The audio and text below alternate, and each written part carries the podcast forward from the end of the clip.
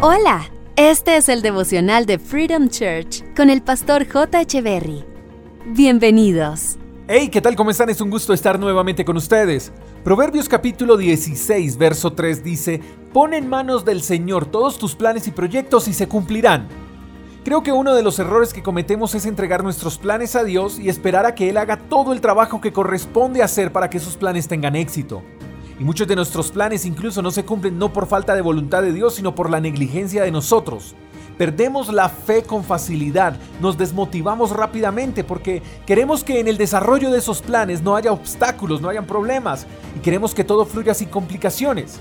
Y el motivo por el cual debemos poner en las manos de Dios todos nuestros planes y proyectos es precisamente para poder superar todos esos obstáculos que se presentarán en el desarrollo de esos planes. Entregamos nuestros planes y proyectos en las manos de Dios como muestra de que preferimos su voluntad sobre esos planes y proyectos que nuestra voluntad sobre ellos.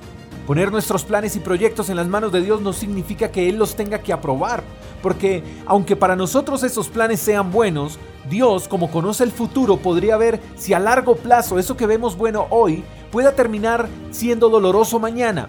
Así que Él quizás pueda decidir no aprobar esos planes y la razón no es porque Él quiera vernos estancados, sino porque Él nos ama tanto que sabe que eso podría terminar mal, aunque comience bien.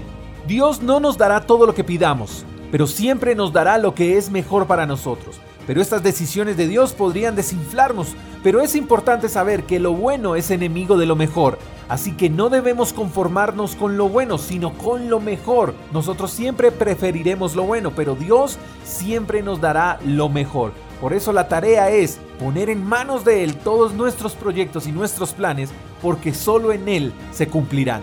Te mando un fuerte abrazo, espero que tengas el mejor de los días. Hasta la próxima. Chao, chao.